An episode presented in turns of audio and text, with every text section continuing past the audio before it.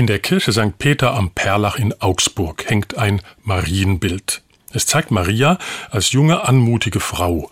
Sie löst gelassen einen Knoten auf an einem weißen Band. Das hält ihr ein Engel als verwirrtes Knäuel entgegen. Auf der anderen Seite lässt ein zweiter Engel das entwirrte Band glatt in leichten Wellen herabhängen. Auf einer Straße geht ein einsamer, bedrückter Mensch. Der wird von einem Engel geführt, der nach vorn zeigt. Ein Gewimmel von kleinen Engelsköpfen schwirrt um den Kopf der Mutter Gottes. Ein Gemälde, für meinen Geschmack fast zu lieblich arrangiert, viel zu viele Engel.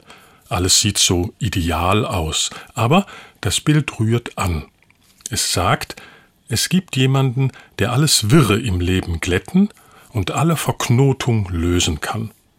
Ich kenne einen Therapeuten, der das Bild manchmal benutzt. Er sagt, ich habe so viel verknotetes Leben gesehen, dass ich allein nicht mehr zu helfen wusste. Schlimm sind die Schlingen, in denen ein Mensch mit sich allein ist. Maria, die Knotenlöserin, ein Bild, das tief aus der Seele zu kommen scheint. Es zeigt Wege, wie Leben wieder heil werden kann, wenigstens für die Probleme, die von innen und aus dem Zusammenleben kommen. Das Bild der Mutter Gottes aus der St. Peter Kirche in Augsburg erzählt von einer Hoffnung.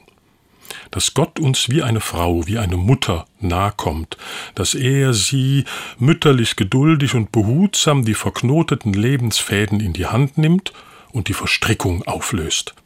Es ist der Gott, der ganz viel Zeit lässt. Geduld und Zeit, das ist es, was Unlösbares auflöst. Davon wollte ich erzählen heute am Fest Maria Himmelfahrt.